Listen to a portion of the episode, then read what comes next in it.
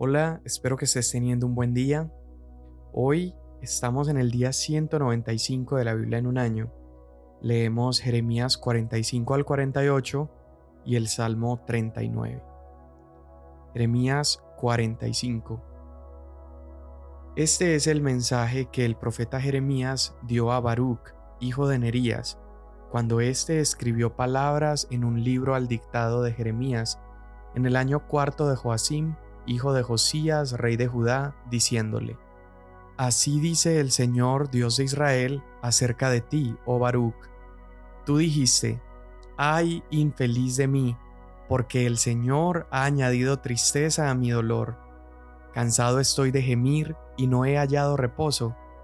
Así le dirás, así dice el Señor, lo que he edificado lo derribo, y lo que he plantado lo arranco, es decir, toda esta tierra. Pero tú buscas para ti grandes cosas, no las busques, porque voy a traer calamidad sobre toda carne, declara el Señor.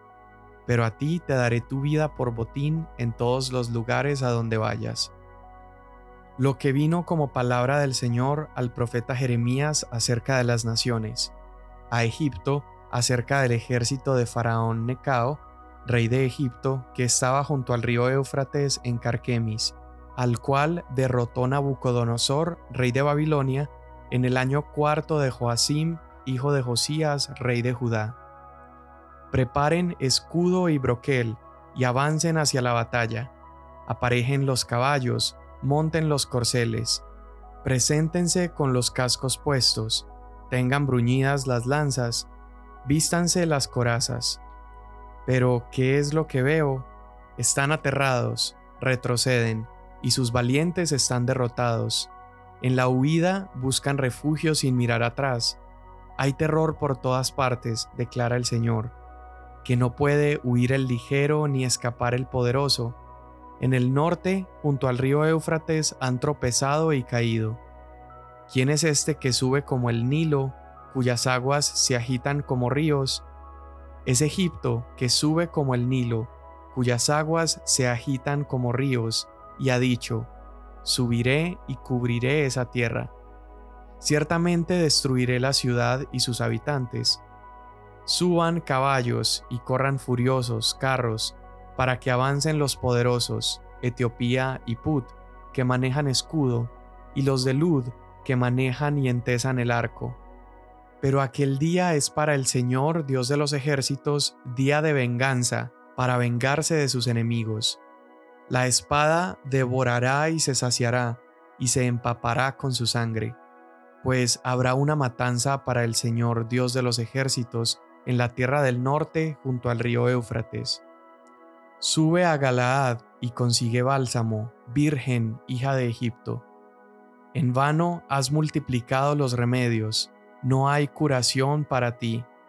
Han oído las naciones de tu afrenta, y tu clamor llena la tierra. Porque guerrero con guerrero ha tropezado, y a una han caído ambos. Palabra que el Señor habló al profeta Jeremías acerca de la venida de Nabucodonosor, rey de Babilonia, para herir la tierra de Egipto. Anuncien en Egipto y háganlo oír en Migdol, Háganlo oír también en Memphis y en Tafnes. Digan, ponte en pie y prepárate, porque la espada ha devorado a los que te rodean. Porque han quedado postrados tus valientes, no se mantienen en pie porque el Señor los ha derribado. Han tropezado muchas veces, en verdad han caído uno sobre otro. Entonces dijeron, Levántate y volvamos a nuestro pueblo y a nuestra tierra natal ante la espada opresora. Allí gritaron, Faraón, rey de Egipto, es solo un gran ruido, ha dejado pasar el tiempo señalado. Vivo yo, declara el rey, cuyo nombre es el Señor de los ejércitos, que ciertamente como se destaca el Tabor entre los montes, o el Carmelo junto al mar, así será el que ha de venir. Prepara tu equipaje para el destierro, hija que moras en Egipto, porque Memphis será convertida en desolación, incendiada y despoblada. Novilla hermosa es Egipto, pero un tábano del norte viene, ya está al venir. También sus mercenarios en medio de ella son como becerros engordados, porque también ellos se han vuelto atrás, y a una han huido, no resistieron, porque el día de su ruina ha venido sobre ellos, la hora de su castigo.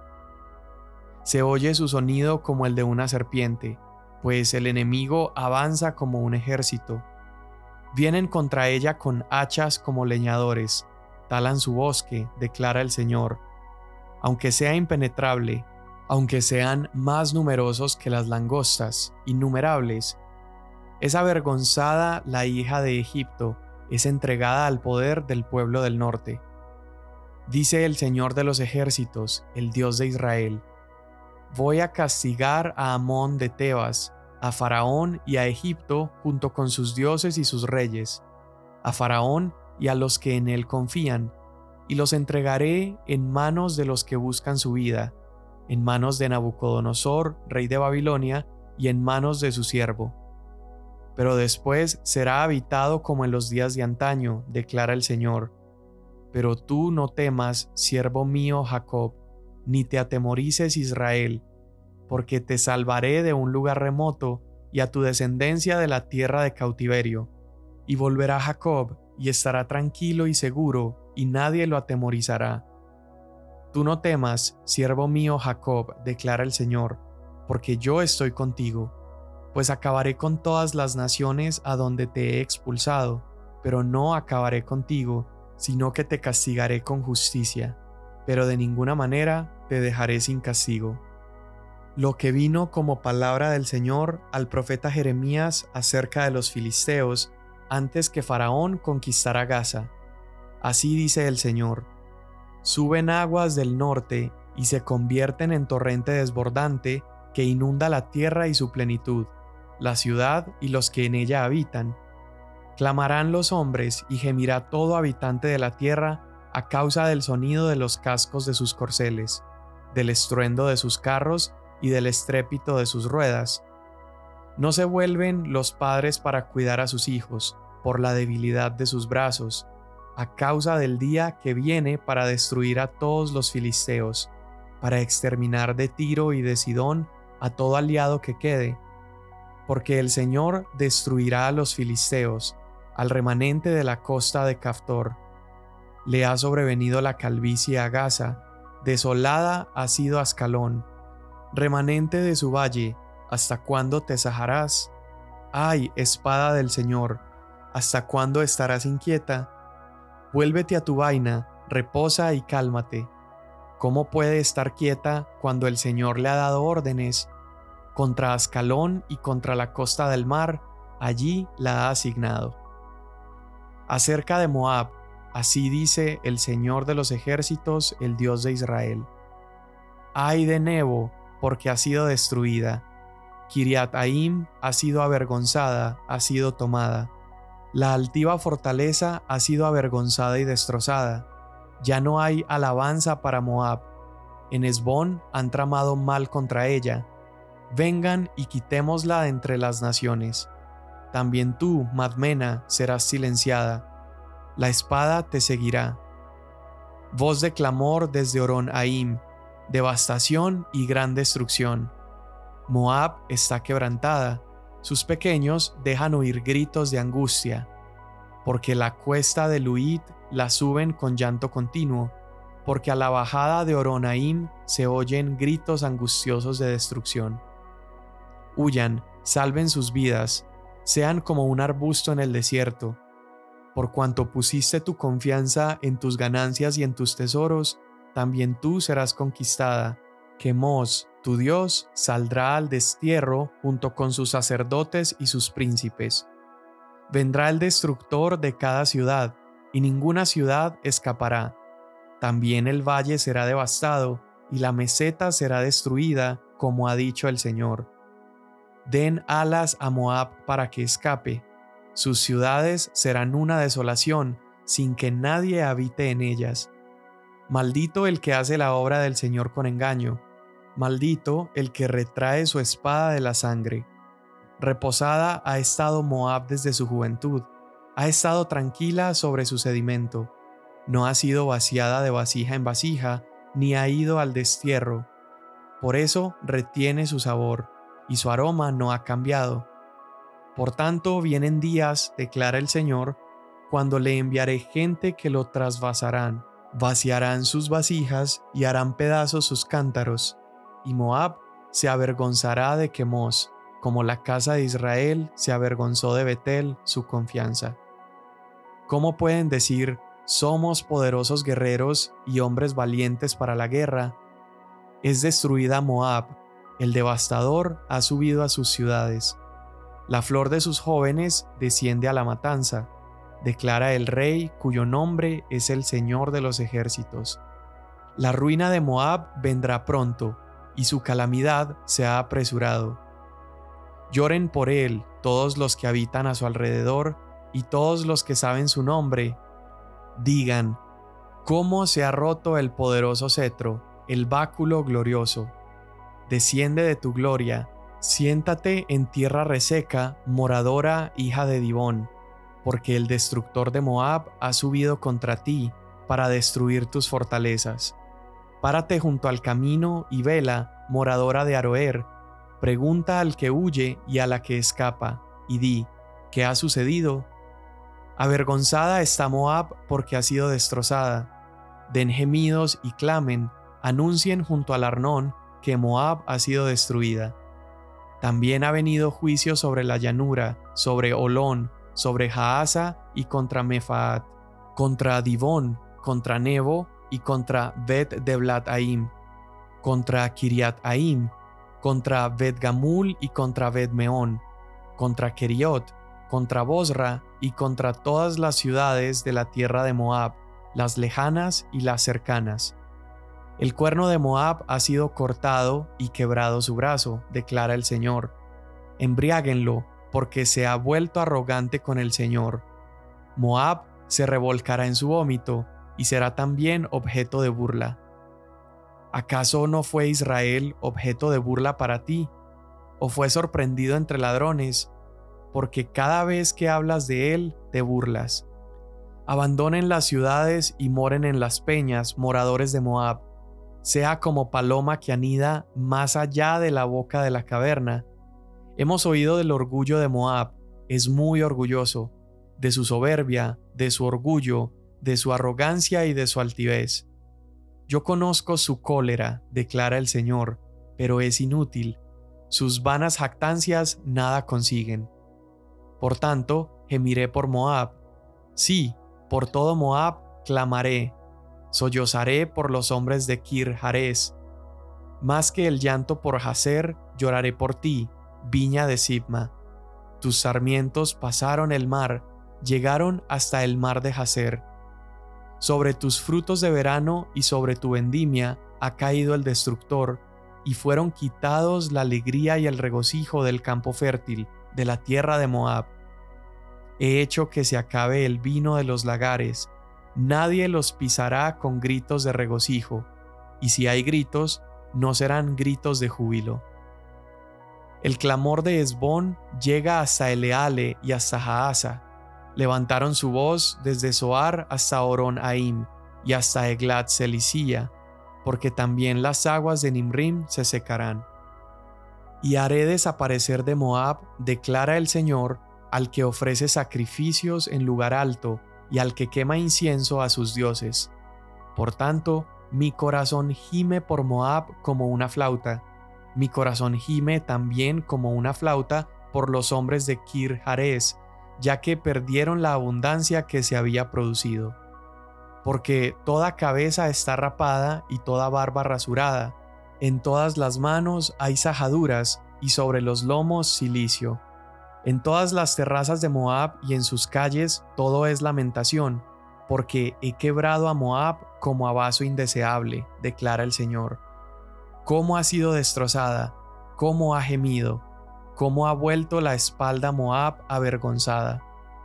Moab será pues objeto de burla y de terror para todos los que lo rodean, porque así dice el Señor.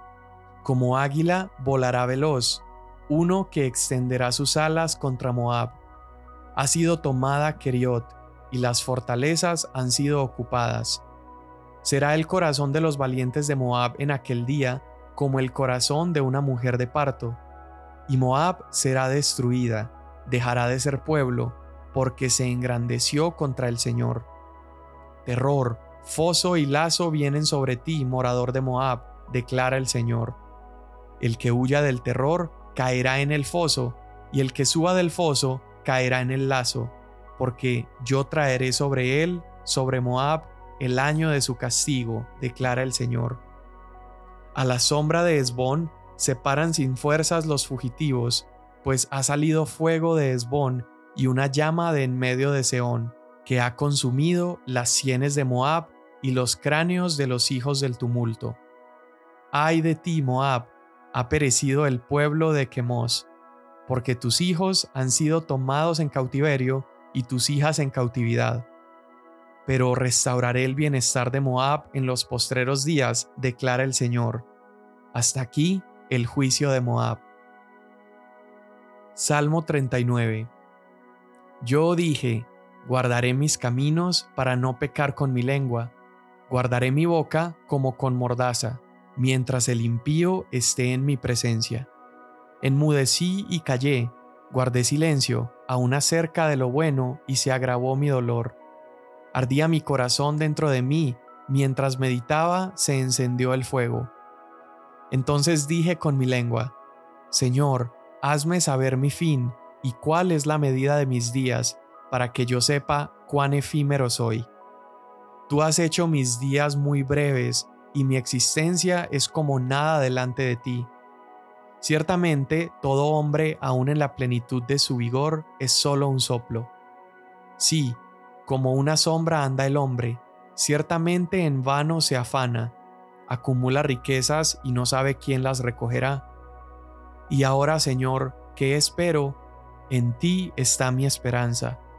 Líbrame de todas mis transgresiones, no me hagas la burla de los necios. Mudo me he quedado, no abro la boca porque tú eres el que ha obrado. Quita de mí tu plaga, por la dureza de tu mano estoy pereciendo. Con castigos reprendes al hombre por su iniquidad, como la polilla consumes lo que es más precioso para él. Ciertamente todo hombre es solo un soplo. Escucha mi oración, oh Señor, y presta oído a mi clamor. No guardes silencio ante mis lágrimas, porque extranjero soy junto a ti, peregrino como todos mis padres. Aparta de mí tu mirada para poder alegrarme, antes de que me vaya de aquí y ya no exista. Amén. Bueno, a partir de ese momento ya no vemos más acerca de la historia de Jeremías, de hecho no volvemos a escuchar acerca de qué pasa con él, ni siquiera acerca de su muerte, pero lo que vamos a empezar a ver es como una colección de las palabras de Jeremías a diferentes naciones.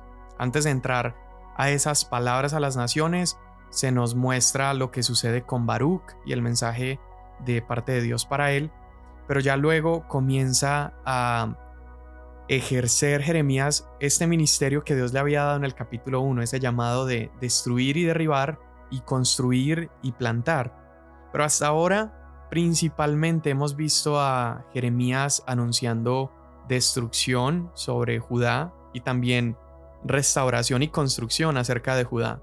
Pero a continuación lo veremos dándole a las naciones esa copa de la ira que Dios le había llamado a darle de beber a las naciones. Y aunque Jeremías obedeció y si trajo estos oráculos o estas palabras a las naciones, también podemos ver como algunas pinceladas de la restauración que Dios pretendía traer a las naciones. En los próximos capítulos, Jeremías hablará a Egipto, a los filisteos y a Moab. Estos son los que vimos en los capítulos que acabamos de leer. Y también va a hablar luego a Amón, a Edom, a Damasco, a Cedar, a Elam y a Babilonia. Pero prácticamente con todas estas naciones lo que sucede es lo mismo. Las naciones se han convertido en el objeto de juicio para el Señor y la destrucción que el Señor les anticipa es similar a todo lo que sufrió Judá, no, tienen escapatoria ni siquiera las naciones más poderosas. y vamos a ver cómo el lenguaje para estas naciones y para describir su caída es muy similar también al lenguaje que Dios usaba para, para anunciar la caída de Judá. Dios le dice a las naciones cosas muy similares, por ejemplo les dice que las naciones van a caer ante un enemigo del norte, refiriéndose a Babilonia.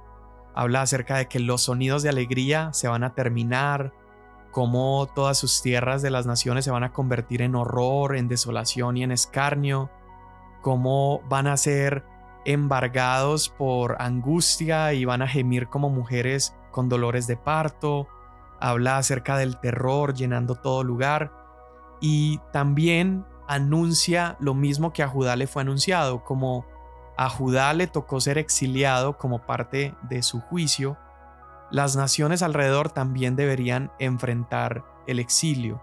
Incluso menciona a sus dioses siendo desterrados y llevados a otras tierras.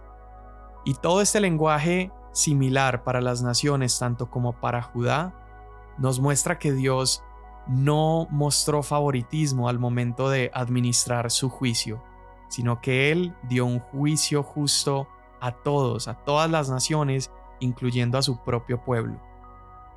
Ahora, ¿cuáles son los motivos para este juicio? Bueno, también vemos que es muy similar al caso de Judá como al de las naciones. Dios menciona que está avergonzado porque han pretendido ser poderosos, también porque han pretendido tener mucha sabiduría. Y también Dios, tanto a Judá como a las naciones, les muestra que sus fortificaciones, sus ejércitos y sus ídolos son simplemente falsas esperanzas.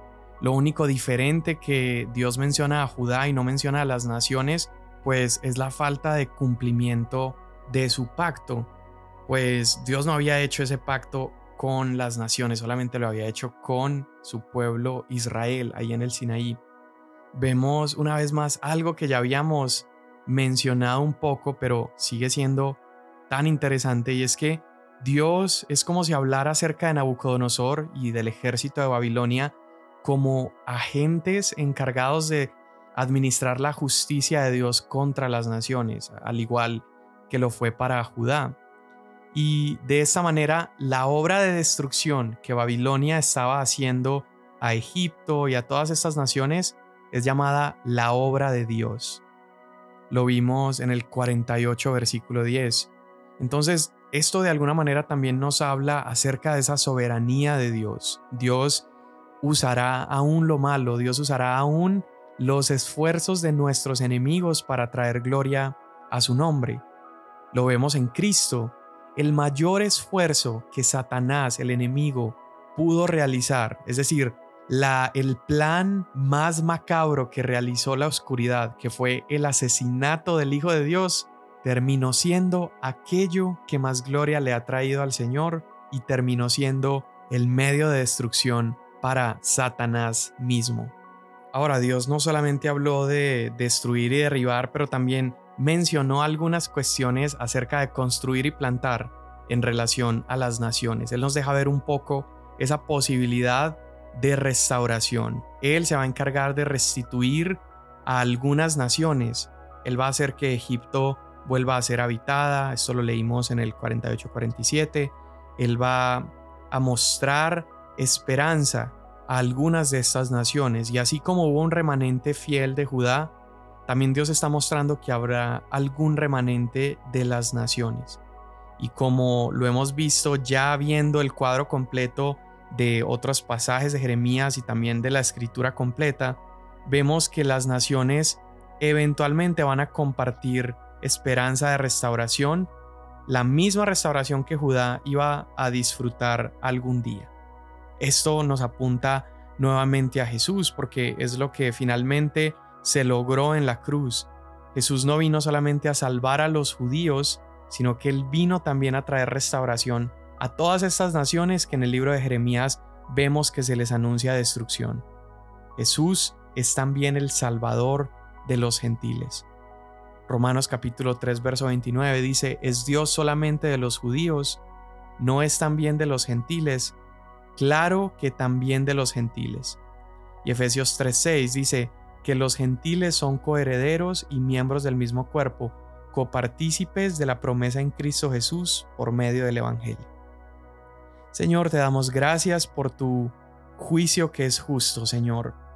Gracias porque no te has mostrado imparcial, no has mostrado favoritismo, Señor. Eso nos da esperanza porque sabemos que eres invariable, que tú no cambias, Señor. Gracias porque podemos confiar en ti, Señor. Hoy Dios te damos gracias porque has extendido tu misericordia a todas las naciones, porque nos has hecho herederos de esas promesas que eran para tu pueblo, Señor, y has compartido esas promesas con todas las naciones. Te damos gracias en el nombre de Jesús. Amén. Mañana nos vemos.